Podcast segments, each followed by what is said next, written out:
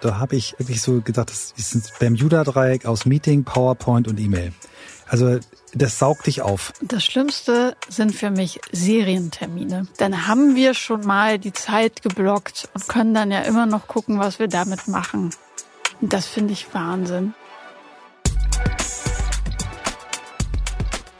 Hallo und herzlich willkommen.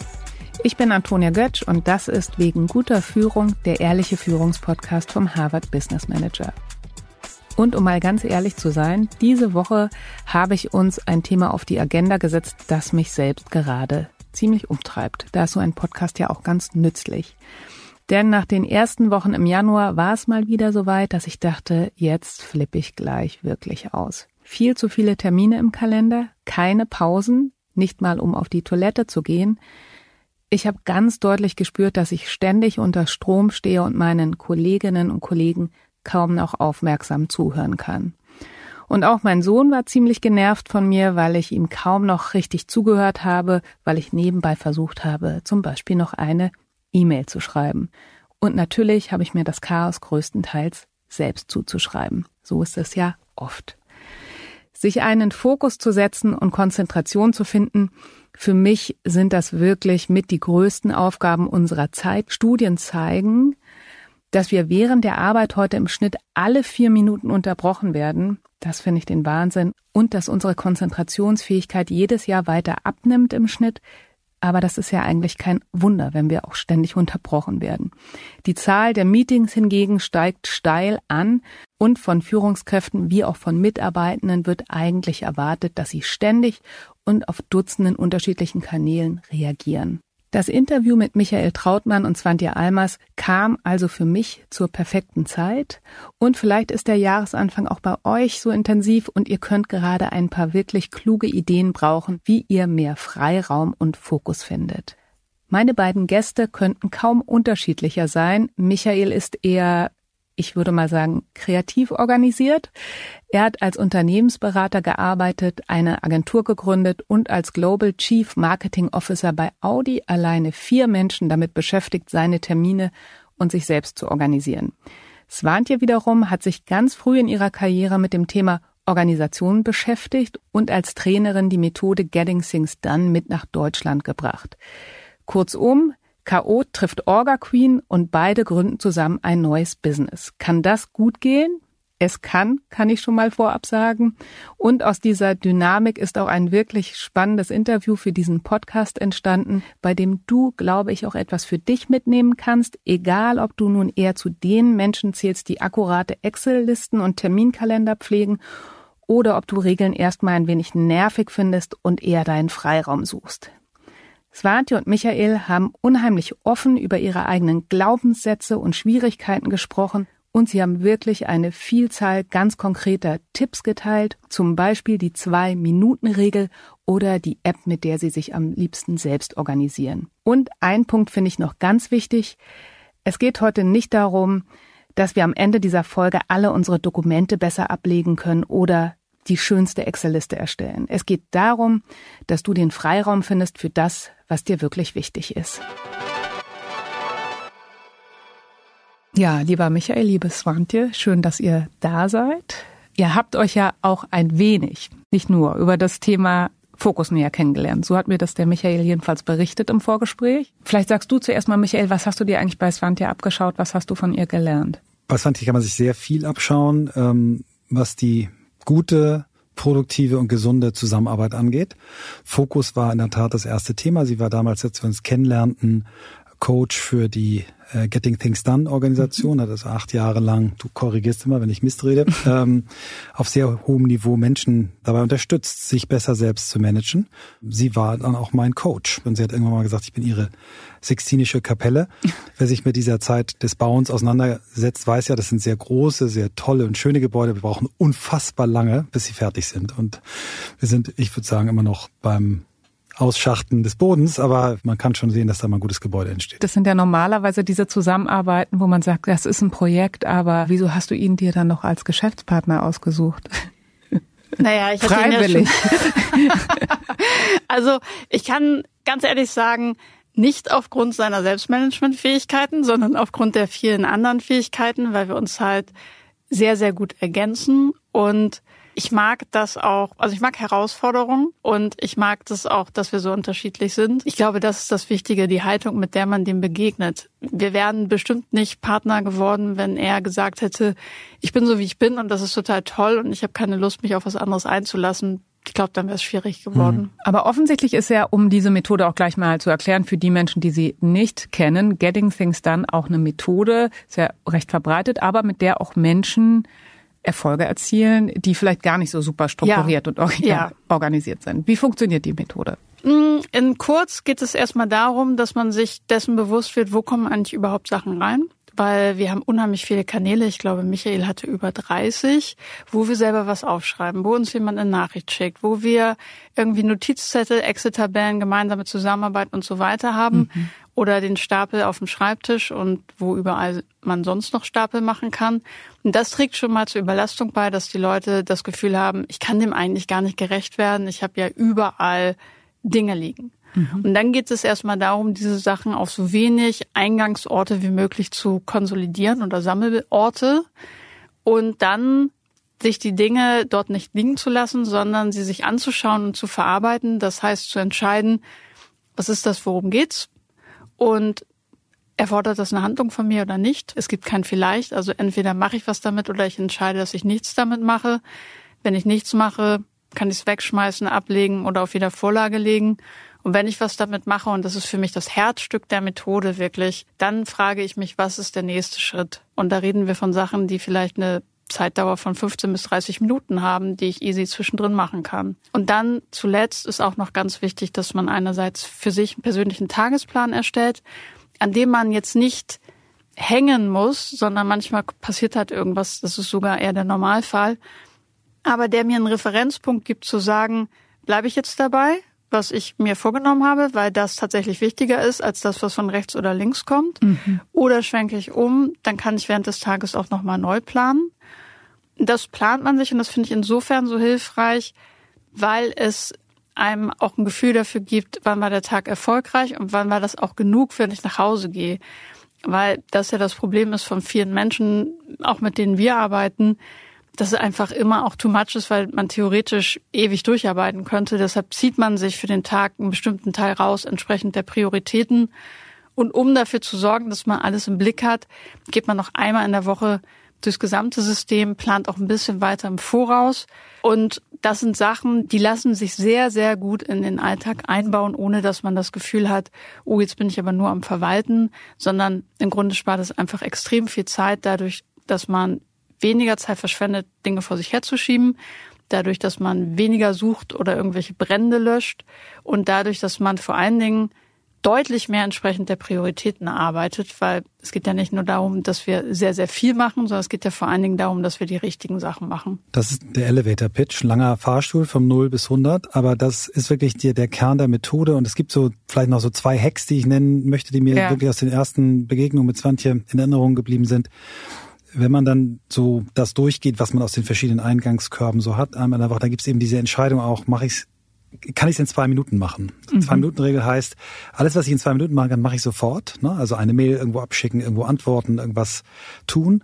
Und alles, was eben länger braucht, packe ich ins System. Und dann gibt es einen, einen, zweiten Hack, den ich sehr gut finde. Das ist eine App, die heißt Brain Toss, die kostet nichts, die lädt man sich runter und da kann man dann quasi Dinge, die einem einfallen, ich muss noch das und das machen, spricht man dann rein, dann schickt es automatisch mir eine Mail. Mhm. Ich kann was reintippen, es schickt mir eine Mail. Ich kann ein Foto machen, es schickt mir eine Mail. Also aus allen optischen verbalen, geschriebenen Kontexten geht das in einen Eingangskorb, nämlich in die Inbox. Und das sind so zwei kleine Tools, die, selbst wenn man die Methode zu umständlich findet, äh, die einem schon wahnsinnig helfen. Und dann dieses, was Svantje gesagt hat, dieses einmal in der Woche richtig drauf gucken und sich dann auch fragen, okay, ich habe ja bestimmte Rollen. Ich bin Vater, ich bin Ehemann, ich bin Geschäftspartner. Was ergeben sich eigentlich daraus für Dinge? Dass man nicht immer nur das sortiert, was reinkommt, immer Opfer ist, nur abarbeitet, sondern auch selber sagt, okay, was muss ich eigentlich machen, um die Geschäftsbeziehung mit Svantje gut zu halten. Ne? Ah, wir haben lange nicht mal ein tiefes Gespräch über die, unsere Strategie geführt. Müsste ich mal angehen, weil ich bei uns für das Thema Strategie zuständig bin. Und ich weiß, ich habe noch mega viel, also es ist noch, wenn sie vielleicht Tennis-Wimbledon-Siegerin ist, dann bin ich jetzt irgendwie Kreisklasse das erste Mal bei einem Turnier. Aber ich weiß einfach, obwohl ich jetzt fast 60 bin, dass ich da immer noch besser werden kann. Von daher hat es mein Leben verändert. Was war denn dein Painpoint, dass du gesagt hast, ich will das hm. verändern? Also, also mein Painpoint war, also es gab mehrere Painpoints. Es gab den Painpoint mit den zu vielen Eingängen, ich glaube, waren sogar noch mehr, mit einer katastrophalen Ablage. Ich weiß noch, wir sind irgendwann zusammen äh, in einen Recyclinghof gefahren und haben irgendwie tonnenweise alte Akten weggeschmissen, haben wirklich 30 Ordner auf zwei reduziert. Die Unfähigkeit, Nein zu sagen, also mhm. wirklich auch wahrscheinlich aus falschen Motiven geliebt zu werden, I have no idea. Nicht Nein zu mich nicht abzugrenzen, mir nicht Gedanken darüber zu machen, wie Kapazität habe ich überhaupt. Das war also eine Mischung von, von Faktoren, die dazu geführt hat, dass ich eigentlich immer so eine Welle hinter mir habe aufbauen sehen. Und dann gibt es so bestimmte Momente, in denen ich dann extrem effektiv und effizient wirklich abarbeiten kann. Und der David Allen, das ist der Erfinder der Methode, den hat Svante mir irgendwann auch mal vorgestellt, der hat das so gesagt, es ist eigentlich, die Methode hilft dir, so effektiv zu sein wie in der Woche vor deinem Urlaub. Die meisten Leute sind in der Woche vor dem Urlaub extrem mhm. gut darin, Prioritäten zu setzen, Dinge überzugeben, Dinge fertig zu machen, sagen, okay, ich trenne mich davon, es wird eh nichts mehr. Und dieses Gefühl jede Woche zu haben, das ist sein Ziel. Genauso, wenn du jetzt einen Stapel hast zu Hause, wo du sagst, oh, da lege ich meine ganzen Rechnungen hin, dann ist es ja wieder ein Ort, den man im Blick behalten muss. Und ich finde, es ist unterschiedlich gelagert. Also manche Leute haben da schon die erste Herausforderung und andere sagen, nee, das habe ich alles im Griff, weil es ja auch sehr viele Leute gibt, die sich komplett über den E-Mail-Eingang organisieren und da teilweise E-Mails sind. Ja, ich habe auch schon Leute gesehen, die hatten dann noch E-Mails aus ihrer Ausbildungszeit und die waren auf jeden Fall schon so Mitte, Ende 40. Ähm, und das ist natürlich super mm, unzuverlässig und stressig und dann machst du auch immer wieder ein und dieselbe Mail auf, weil man nicht mehr genau weiß, was sollte ich da eigentlich machen. Und das ist ganz viel Druck und Energieverlust und das ist auch so meine Motivation beim Thema Selbstmanagement. Mir geht es halt einfach darum, dass die Leute ein besseres Leben haben und dass Leute, die einen Painpoint haben, Michael hat gerade seinen beschrieben, das auf so ein Maß reduzieren können, dass es ihnen nicht mehr so weh tut und dass sie neue Kapazität haben, die Sachen zu machen, die wirklich Relevanz haben. Und das ist für mich das Wichtige, nicht, dass man tolle Listen hat. Aber vielleicht ist das schon ein ganz guter Punkt. Vielleicht bin ich auch einfach eine hart betroffen. das ist ja auch der ehrliche Führungspodcast. Also ich äh, würde zum Beispiel sagen, ich weiß, dass ich eine blöde Ablage bei Dateinamen habe. Mhm. Jetzt dieses Dokument würde wahrscheinlich, würde speichern, dann heißt das, lieber Michael, lieber Swantje. Ich finde es dann trotzdem wieder. Also ist das dann der Schmerz groß genug oder ist es einfach eine Marotte? Ich weiß, wie es besser ginge, aber ich mache es mhm. trotzdem nicht. Und das geht, glaube ich, vielen Menschen so mit Organisation. Also auf das Thema Ablage verwende ich sehr wenig Energie, okay. weil ich immer das Gefühl habe, da gibt es wirklich ganz andere Bereiche, die die Leute deutlich mehr entlasten würden. Und zum Beispiel erlebe ich oft, dass gerade Führungskräfte wahnsinnig viel Termine haben mhm. und überhaupt gar keine Zeit mehr haben zu führen. Mhm. Und das ist auch nichts, das man durch besseres Selbstmanagement komplett beheben kann, weil das Problem liegt ja auch daran, dass Führung sehr häufig nicht als Priorität gesehen wird, sondern als etwas, das man nebenher machen kann. Mhm. Aber es hilft ihnen zumindest, in dieser Planungsroutine, die man wöchentlich macht, sich Zeiten zu blocken. Mhm. Dafür zu sorgen, auch mal gedanklich die Mitarbeitenden durchzugehen und zu sagen, mit wem habe ich denn eigentlich welches Thema und mit wem habe ich denn wann eigentlich zuletzt gesprochen und dann nicht in einem schlechten Gewissen zu versinken oder in einem man müsste mal, sondern in einem, okay, vielleicht bin ich gerade nicht die Führungskraft, die ich sein will, aber in Bezug auf diesen Mitarbeitenden, was ist der nächste Schritt? Und das mhm. mag ich daran so gerne, dass mhm. man nicht immer versucht, alles zu lösen, weil das ist das, was Menschen überfordert. Ich würde gerne auf die auch nochmal drauf eingehen, das Thema, wie, wie benenne ich Dinge, ne? also mhm. Ablage. Da ist ja durch die Mächtigkeit der Suchfunktion, sowie, sowohl bei Google als auch bei, bei Microsoft, du findest es. Ne? Das ist mhm. trotzdem, wenn du mal anguckst, wie das bei uns organisiert ist, weil Svante es angelegt hat, ist es schon extrem toll, wenn du eine Serverstruktur hast, die wirklich top ist in der Cloud. Was ich aber noch mindestens genauso wichtig finde wie die Benennung von Dokumenten, ist die Benennung von Tasks. Also wenn ich mir so Jobs aufschreibe auf Checklisten, habe ich früher ganz oft gesagt, was habe ich denn damit gemeint? Da steht ein Wort, Steuer oder hm, hm. und wenn Swantje einen nächsten Schritt formuliert, dann äh, formuliert sie häufig das Endergebnis. Also Steuerberater angerufen, Belege sortiert, Meeting-Konzept geschrieben, äh, Meeting-Teilnehmer eingeladen. Ne? Also was ist der nächste Schritt? Großes Meeting. Okay, ich lade erstmal alle Teilnehmer ein. Und was, was ist dann der nächste Schritt? Agenda. Und äh, so hat sie in ihrem System und ich jetzt mittlerweile auch viel konkretere Minijobs, die nicht mehr so viel Angst machen wie Steuererklärung machen. Ich meine, Steuererklärung machen schiebe ich seit Jahren äh, vor mir her. Wenn es irgendwie geht, zahl Strafen. Wenn da aber drin steht, Belege sortieren oder dit und dat, äh, was konkret ist, dann weiß ich, okay, das kann ich machen. Mhm. Also nicht nur Ablage benennen, sondern auch Jobs richtig benennen. Aber nun kenne ich wirklich viele Führungskräfte, die spielen eine Sekretärin oder Assistentin oder Assistent nach der nächsten Person rund. Mhm. Also immer mhm. wieder delegierendes Problem. Wo hast du da für dich nochmal gesagt, um auf diesen Pain nochmal zu sagen, ich will da jetzt mal raus, das ist Mist, da kümmere ich mich einfach ja, nicht drum. Also bei mir, ich erstmal erzähle, warum ich so versaut war. Mhm. Das hat ganz viel damit zu tun, dass ich quasi in meinem ersten Job als Unternehmensberater mit 28 eine halbe Sekretärin hatte. Mhm. Und das hatte seinen Höhepunkt, als ich bei Audi CMO war, hatte ich zwei Sekretärinnen und zwei persönliche Assistenten. Und mhm. der Job wäre auch anders gar nicht gegangen, aber ich war einfach komplett durchorganisiert, Mails vorgescreent, Meetings vorbereitet, Passagen angekreuzt, also Briefinggespräche an und ich war immer eigentlich quasi wie so ein Industrieschauspieler, der das ist jetzt etwas übertrieben, ich habe auch schon ein bisschen mitgedacht, aber ich war immer perfekt vorbereitet. Ja. Wie, wie ein Politiker. Und durch meinen beruflichen Weg, der ja damit zu tun hat, auch, dass ich mich zurückgezogen habe aus der von mir mitgegründeten Agentur, keine Assistenz mehr. Ich war mhm. einfach auf, alleine und habe dann über Jahre echt, äh, ich hab mir, kam mir mal vor wie Loriot, der irgendwie, wie heißt der Film noch? Weißt du, wo er dann. Papa and the Porters. Papa and the Porters, so. da war ich, obwohl ich da kurz über 50 war. Das erstmal wieder zu lernen. Hallo, du bist, meine Frau hat immer gesagt, du hol dir eine Assistentin. Wir sagten, ich will es nicht. Ich will das nicht. Ich will es selber können und besser können. Und das war einfach der Punkt. Und da habe ich, als ich Santé kennengelernt habe, einfach eine riesen Chance gesehen, da zu lernen und dann die noch größere Chance, mit ihr zu arbeiten, weil sie auf das Thema Selbstmanagement zu reduzieren, wäre ein großer Fehler. Deswegen vielleicht fand ja auch, um mal, jetzt hat man ja richtig eigentlich Bock, das zu machen. Jetzt ist ein flammendes Plädoyer. Was sind so die ersten drei Schritte, die du jedem und jeder empfehlen würdest? Eben hast du schon gesagt, sich das einmal die Woche anzugucken. Ja. Das mhm. wäre vielleicht Schritt Nummer eins, oder? Das ist genau das, was ich gesagt hätte, weil ich das auch immer sage, wenn ihr nichts anderes macht, dann guckt euch doch einmal in der Woche bitte euren Kram durch, was ihr für Commitments habt, was ihr für Rollen habt, wie euer Kalender für die nächsten drei bis vier Wochen aussieht, was in der letzten Woche passiert ist, ob man da irgendwas versprochen hat, was man noch erledigen muss. Das ist ein Step aus dieser wöchentlichen Routine.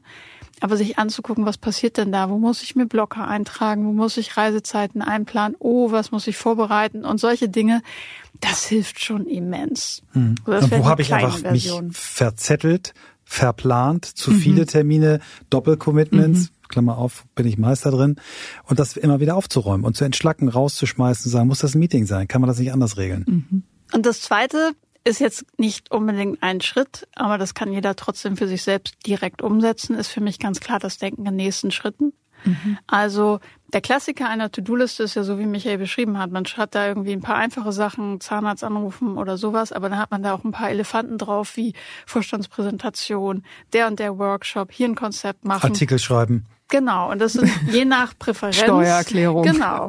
Und das sind je nach Präferenz natürlich Sachen, die man nicht angeht oder angeht und gerade die, die so, die man vor sich herschiebt oder die das Potenzial haben, dass man sich da ganz konkret fragt, was ist die erste Sache, die ich schon mal machen kann? Mhm. Sei es, dass man bei mir sind ganz viele Schritte, dass ich erstmal 30 Minuten hinsetze und ein erstes Brainstorming mache. Da kann ich mich aufraffen. Mhm. Und dann habe ich auf einmal ein loses Ende und habe dann auch Lust weiterzumachen. Und das hat eine ganz, ganz große Kraft, finde ich. Damit würde ich anfangen. Also To-Do-Listen, die viele Menschen haben, mal darauf hin anzugucken. Stehen da wirklich nächste Schritte und sie ansonsten auch mal umzuschreiben.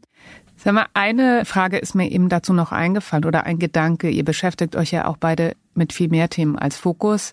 Habt ihr bestimmte Glaubenssätze beobachtet, die dahinter stecken, warum wir uns eben überlasten und zu viel vornehmen und sind es eben auch bei unterschiedlichen Menschen unterschiedliche Glaubenssätze? Also Michael fällt bestimmt auch was ein.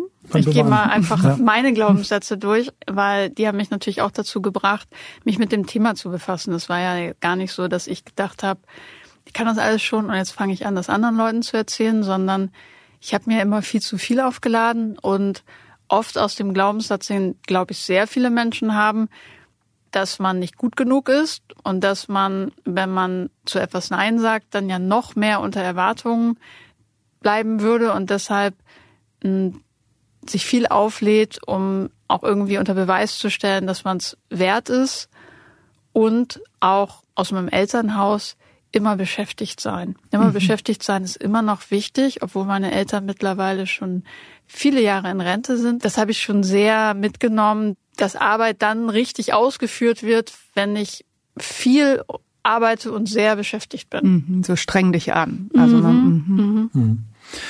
Ist bei mir sehr, sehr ähnlich. Also das mhm. Beschäftigtsein, da habe ich noch nicht drüber nachgedacht, das will ich nochmal überprüfen, aber genau dieses Thema, ich bin nicht gut genug, ist einer mhm. meiner Oberglaubenssätze. Ablehnung, befürchtete Ablehnung, das eigene Gehalt rechtfertigen, Belohnung und Anerkennung gibt's nur für Leistung. Viel machen heißt viel Leistung. Es gibt ganz viele äh, Glaubenssätze, die in so ein Organisationsthema führen. Und es ist sicherlich nicht ausreichend, nur an der, an der Methode zu arbeiten und mit der Methode zu arbeiten, sondern diese Glaubenssätze auch zu hinterfragen. Ja. Mhm. Wie finde ich denn überhaupt heraus, ja, worauf ich den Fokus legen sollte? Ich habe ja durch Swantje nicht nur gelernt, mich besser zu fokussieren im täglichen Doing, sondern mhm. auch den Fokus, den beruflichen Fokus schärfer zu benennen, ne? zu sagen, was will ich eigentlich jetzt in den nächsten 10, 15 Jahren meiner Berufstätigkeit? Ich, ich werde dieses Jahr 60, aber ich habe irgendwie Lust noch zu arbeiten. Ähm, was will ich? Will mhm. ich jetzt zehn Aufsichtsräte, eine Agentur noch rumspielen. Ich habe so eine Sportart mit erfunden.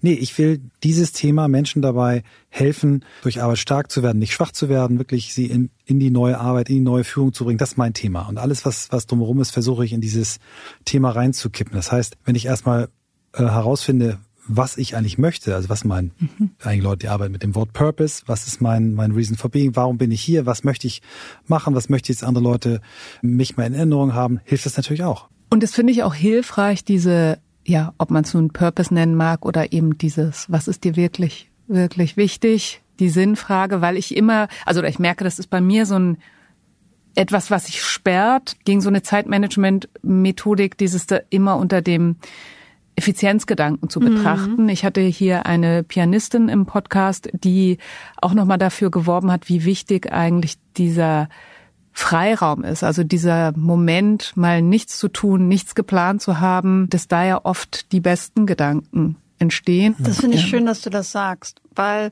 ich glaube ganz fest daran, dass genau das durch Selbstmanagement unterstützt wird, mhm. weil Freiheit, also ich habe schon teilweise zu Hause gesessen und gedacht, so jetzt entspannst du dich. Und dann saß ich auf dem Sofa ja, es war jetzt entspann dich. Nein, denk jetzt nicht über das Meeting nächste Woche nach. Nee, einkaufen später. Ah ja, stimmt, wie sieht denn die Ecke da hinten eigentlich aus? Mhm. Ah ja, habe ich jetzt aber auch keine Lust. Ich wollte mich ja entspannen. Ich war der unentspannteste Mensch in einem von außen vielleicht Entspannungsbild und manche Leute kriegen das ja auch in ganze Urlaube so zu verbringen, inklusive mir früher. Und ich glaube eben, die Sachen sortiert zu haben. Und ich sage nicht, dass sie perfekt sortiert sein mhm. müssen, sondern sie müssen so sortiert sein, ein gutes Level ist, wenn es dich in Ruhe lässt. Weißt du, wenn du den Kopf frei haben kannst und sagen kannst, das ist da und wenn ich mich wieder hinsetze, dann werde ich das da alles finden, aber im Moment kann ich einfach Leerlauf machen. Ich habe als Fand hier beobachtet, dass sie eben, wenn sie sich so einen Tag plant und, und so Abschnitte hat, wo ganz viele Dinge hintereinander schnell abgearbeitet werden. Und ich habe komme so ein, zwei Tage pro Woche in den Genuss, das mit ihr zusammen zu machen. Dass dann aber immer auch in dem Tag mal eine Stunde eingeplant ist, wo sie total loslässt und mhm. wo wir dann wirklich über ein Thema reden, auch mal fünf Minuten auf die Wand gucken und eben nicht andauernd Haken, Haken, Haken. Um noch einen Tipp zu teilen, also was mir tatsächlich hilft, aber es ist ja auch die Richtung, die du beschreibst, ist ein Papierkalender noch zu führen, mhm. wo ich mir immer die Prioritäten reinschreibe, die Wichtigkeit des Ausspeicherns, des mhm. Nachhalten und zu wissen, ich komme darauf zurück, aber jetzt nicht, mhm. ist, glaube ich, wichtig. Glauben wir auch dran. Wir, wir setzen in unseren Seminaren immer Journals ein. Mhm und wo wir auch Leuten selbst, die, die super, super digital sind, sagen, probier's mal auf, lass dich mal ein paar Wochen drauf ein, morgens dir deine, oder abends, je nachdem, wie du die Routine machst, deine, deinen Tag nochmal aufzuschreiben in den Kalender, inklusive der drei Dinge, die du auf jeden Fall machen willst. Wir hatten mal einen äh, Gast in unserem Podcast, der hat immer von Rüstzeit gesprochen, wie so eine Maschinenrüstzeit. Ich brauche morgens 15 Minuten, abends 15 Minuten, mhm. um mich drauf einzustellen, mhm. um mich vorzubereiten und dann abends zu gucken, okay, was hat gefehlt? Das wäre wahrscheinlich Tipp 4 gewesen irgendwas zu haben, ein Medium, wo du, wo du auch das dann aus dem System rausholst und händisch ist für die meisten das Beste. Es gibt auch Leute, die können das dann beides digital, aber ich finde es gut. Ich mache es genauso. Und empfehlt ihr Fokuszeiten, weil mein Eindruck eben auch ist in Führung, du bist so viel im, mhm. reagieren eben, einfach weil so viel Anliegen kommen. Und ich habe äh, auch selbst oft das Gefühl, wenn ich morgens zwei Stunden zu Hause sitzen bleibe und einfach ein bisschen Dinge abarbeite, es erhöht auch meine Zufriedenheit. Also, dass ich das Gefühl habe, du hast ja auch gesagt, es sind so viele Kanäle, es sind doch so viele Anliegen, es ist oft gar nicht möglich, diesen Raum für Fokus zu finden, genau. wenn man umgeben ist von anderen. Also auf jeden Fall ganz große Empfehlung und es geht dabei darum, die realistisch zu planen. Das ist mal Nummer eins, weil ich hatte meinen Kollegen, der hat dann, wenn er meinte, er hat zu viel zu tun, sich eine ganze Woche weggeplant, wo wir dann alle gesagt haben, ja, Frank, wie stellst du dir das jetzt genau vor? Also dann zu sagen, was ist meine Aufgabe? Und wenn jemand aber sagt, meine Aufgabe ist Meetings, Abstimmungen, für Leute da sind und so weiter, dann ist eine Stunde Fokuszeit schon ein wahnsinnig guter Anfang. Und wenn man sagt, immer noch zu viel, dann macht man eben eine Dreiviertelstunde. Aber das ist das Erste, was wichtig ist, realistisch planen. Nummer zwei ist, die dahin zu legen, wo auch deine Energie dir dem entspricht. Also es bringt dir einfach nichts, wenn du die Fokuszeit abends um 17.30 noch irgendwo reinquetscht, sondern so wie du gerade gesagt hast, für dich wäre es wahrscheinlich morgens. Mhm. Dann gehst du auch mit einem anderen Gefühl durch den Tag, weil du eben einmal die Zeit auch hattest, was abzuarbeiten, was dir wichtig ist oder dich zu organisieren. Und das Letzte, und das ist das Allerwichtigste, wo viele Menschen dran scheitern, ist sie dann auch wirklich einzuhalten und nicht wieder zu, einzuknicken und zu sagen, ah, okay, ihr wollt jetzt unbedingt dieses Meeting. Hm, mhm. Ja, also dann eigentlich ungern, aber morgen um neun ginge, dann weiß man schon wieder, okay, das Ding ist weg. Und da zu lernen, Nein zu sagen, außer es passiert was, was wirklich außerordentlich wichtig ist. Aber wenn wir mal ehrlich sind, wie oft passiert mhm. wirklich was, was außerordentlich wichtig mhm. ist? Ja. Ich finde das auch wahnsinnig viel jetzt nochmal eingerissen in Organisationen durch das Digitale. Also bei uns hat sich so der Satz eingebürgert, ich habe noch eine Lücke im Kalender gefunden mhm. und es ist aber ja, das ist glaube ich kein exklusives Thema meiner ja. Organisation, sondern was ich ganz oft höre, dass jetzt gerade im Moment sehr stark der Impuls da ist, wirklich jede Lücke zu füllen und wer sich keine Blocker setzt, mhm. wird keinen Freiraum finden. Nee. Und das ist so, das beobachte ich seit, seit ich auch mal Konzernerfahrung hatte bei Audi, das ist jetzt über 20 Jahre her. Da habe ich wirklich so gedacht, das ist ein Bermuda-Dreieck aus Meeting, PowerPoint und E-Mail. Also das saugt dich auf. Ne? Also ja. ich habe da von Tag eins 200 Mails am Tag gekriegt, da hingen Tonnen von PowerPoints dran und ich hatte einen Meetingkalender mit 60 Stunden, der natürlich nicht ging, weil teilweise drei Meetings gleichzeitig stattfanden. Und deswegen auch ein Thema, was, was Fand hier sehr am Herzen liegt, eben regelmäßig Meeting-Inventur machen. Sich zu fragen, ist, sind diese ganzen Meetings, die wir da haben, sind die richtig? Sind die richtig besetzt? Müssen da so viele Leute sein? Vermischen wir nicht die Themen? Kann man die nicht kürzer machen? Kann das nicht auch was Asynchrones sein? Mhm. Also es gibt noch sehr viel mehr Stellhebel, Fokus zu finden und Fokus zu schaffen, als nur über das Selbstmanagement. Das Schlimmste sind für mich Serientermine. also da, ich habe Gott sei Dank glaube ich, nicht einen einzigen Serientermin im Kalender, weil ich mich sehr, sehr, sehr dagegen wehre. Ich weiß, dass es in Corporate-Umgebungen nicht klappt, aber ich erlebe das so oft, dass die Leute sagen, oh, ich stelle uns jetzt eine Serie ein, mhm. dann haben wir schon mal die Zeit geblockt und können dann ja immer noch gucken, was wir damit machen. Mhm. Das finde ich Wahnsinn, weil man ja auch ein totales Missverhältnis hat mit der Leichtigkeit, mit der ein neuer Termin oder eine Serie eingestellt wird, im Verhältnis zu, wie schwer Leute sich tun, sowas einfach mal abzusagen. Und mhm. wenn man sich dieses Missverhältnis anguckt, dann ist ja klar, dass sich irgendwann die Kalender einfach zu 120 Prozent voll sind. Mhm.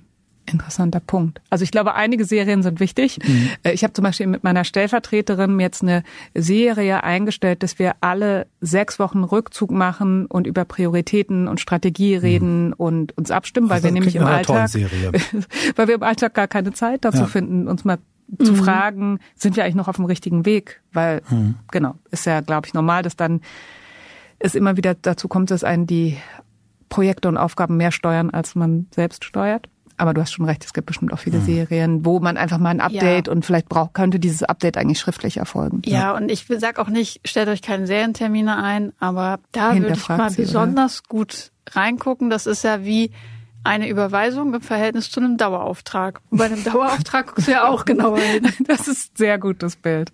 Für wen, wer kriegt von mir einen Dauerauftrag? Richtig.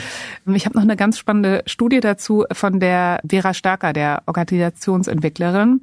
Die hatte neulich ein Interview bei uns gegeben und die hatten auch das Thema Fokuszeit untersucht. Die empfehlen Unternehmen so tendenziell zwei Stunden am Tag, um wirklich eine Gewohnheit draus zu machen. Und interessanterweise taten sich die Führungskräfte super schwer damit, ähm, weil die eben so stark gewohnt waren, Meetings zu haben und total nervös geworden sind. Mhm. Mhm. Ist das was, was auch bei euch so in der Praxis vorkommt, dass Führungskräfte manchmal sogar den Fokus ihres Teams verhindern, weil sie eben ständig kontrollieren, eingreifen?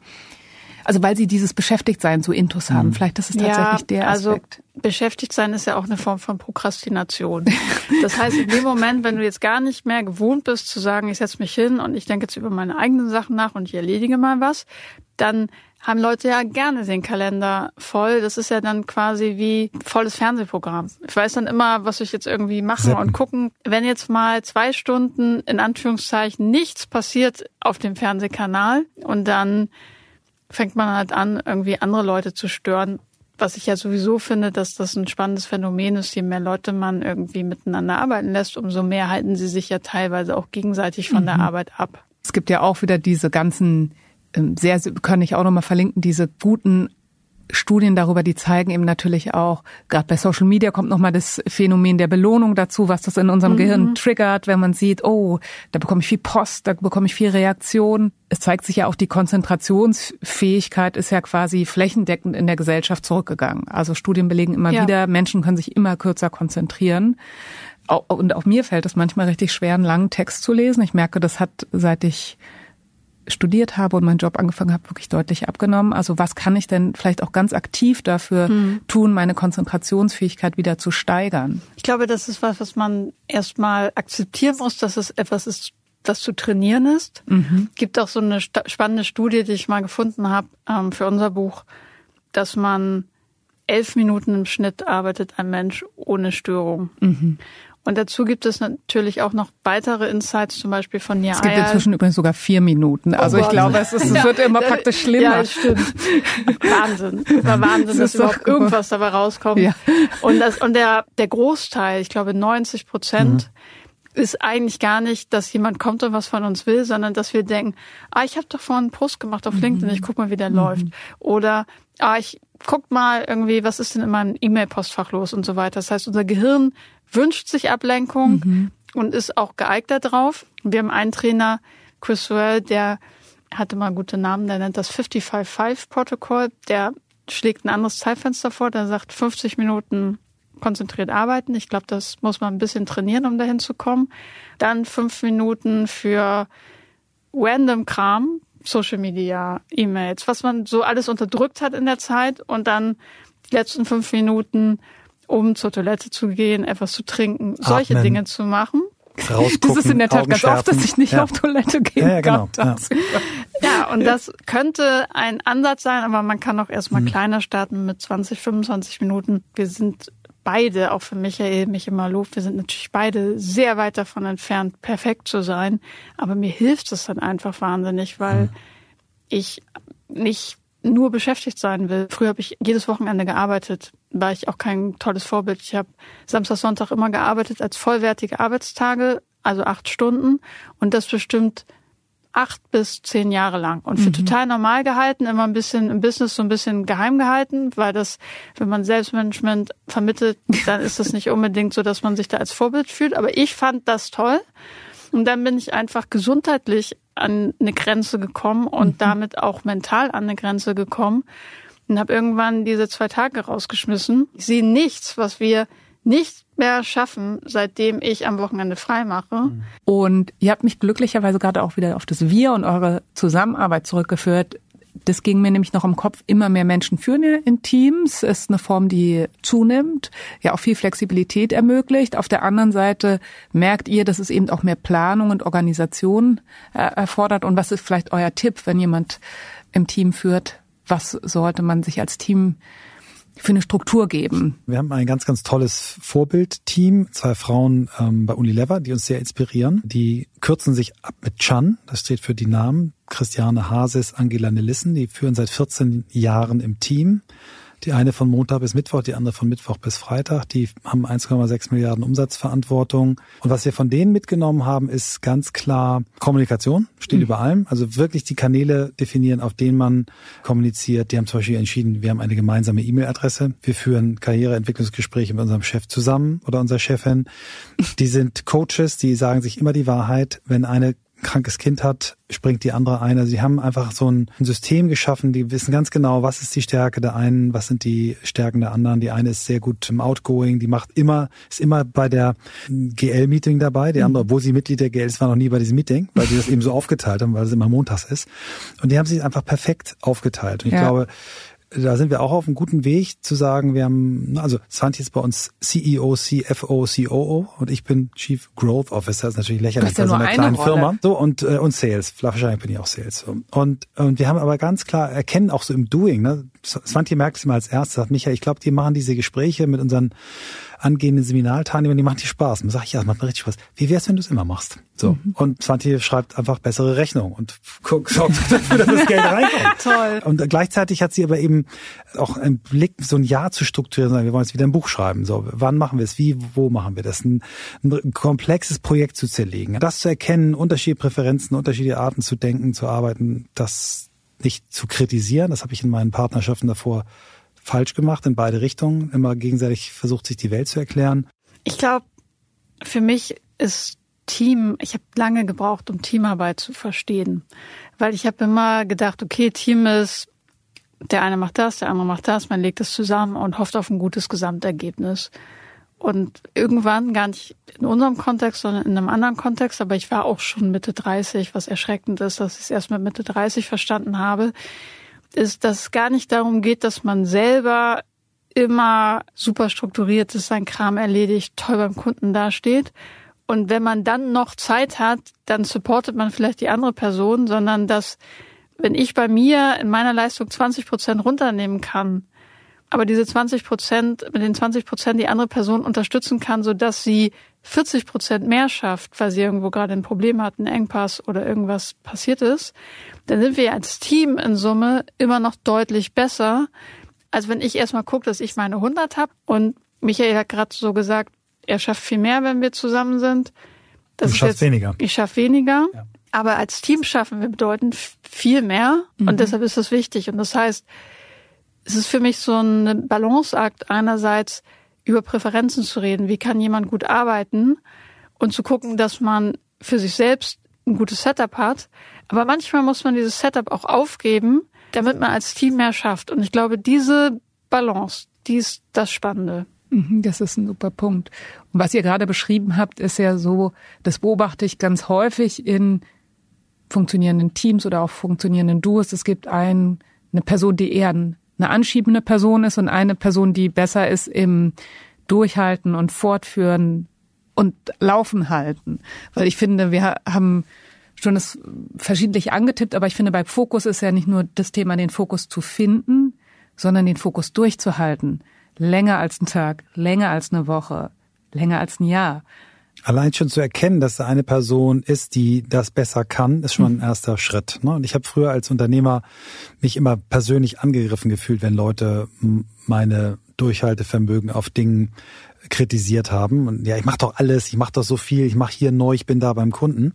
Und bei Svanti ist mir es gelungen, einfach zu sagen, okay, mein Talent ist es eben nicht, den Überblick für dieses Seminar zu behalten, sondern ich habe andere Stärken. Also alle meine Partnerschaften vorher sind eben genau daran gescheitert, nicht zu sehen, dass vielleicht die andere Person äh, ganz andere Talente hat und dass diese, diese Ergänzung der Talente auf jeden Fall sinnvoller ist, als sich gegenseitig die Welt zu erklären. Also durchaus der Aufruf, dass ja jeder mal für sich gucken kann, wer würde dann mein Team oder meine eigene Arbeit gut ergänzen. Und jetzt kommen wir noch auf drei Fragen, die ich allen Stelle zum Thema Empfehlungen und vorher noch, weil ich finde, man muss Loops zumachen und ich habe die ganze Zeit diesen Loop, welche Sportart hat Michael mit erfunden? Ich habe vorhin nicht den Punkt gefunden, damit ja. alle Hörerinnen und Hörer gut schlafen können.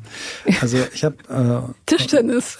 ich habe äh, mit zwei Co-Foundern, die aber die wesentlichen Co-Founder sind, also mein mein Hauptjob war, dieses Team zusammenzubringen. Und die ersten anderthalb Jahre habe ich auch operativ gearbeitet. Wir haben High Rocks erfunden. High Rocks ist äh, die Wettkampf, nee, die Wettkampfvariante von Fitness. Mhm. Fitness ist die größte organisierte Sportart der Welt, hatte aber eine völlig unterausgestattete Wettkampfstrukturen. Wir haben einen wenn man so Fitness-Run erfunden, wo man achtmal ein Kilometer läuft, dazwischen immer eine Fitnessübung macht und am Ende dann eine Zeit hat. Wenn man so möchte, der Triathlon des Fitness. Nur nicht Tri, sondern acht.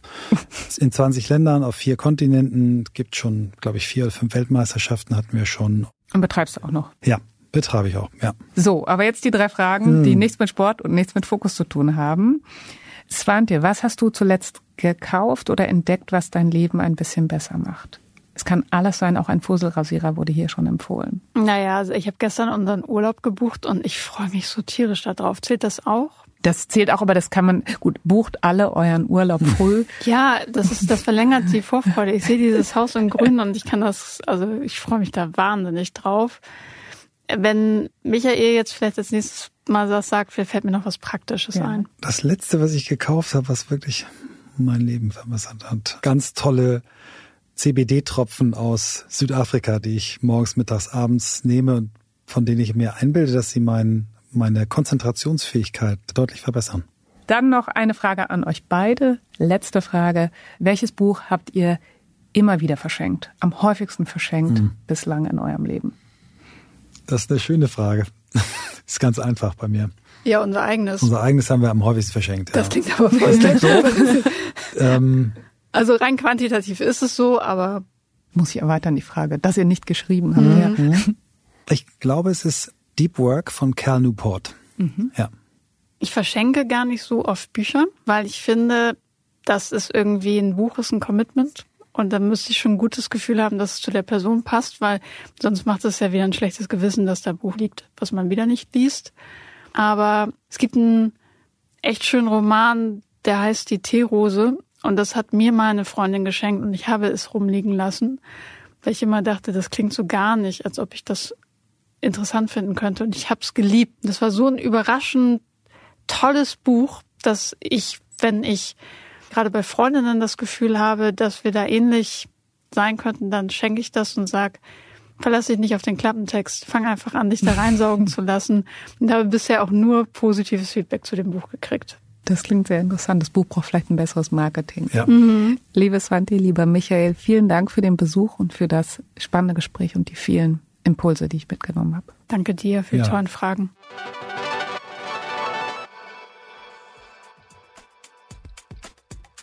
Das waren Michael Trautmann und Svantje Almers. Sie haben zusammen das Weiterbildungsunternehmen New Work Master Skills gegründet. Und wie der Name schon sagt, in den Kursen und Coachings geht es natürlich nicht nur um Organisation und Fokus, sondern um moderne Führung und New Work.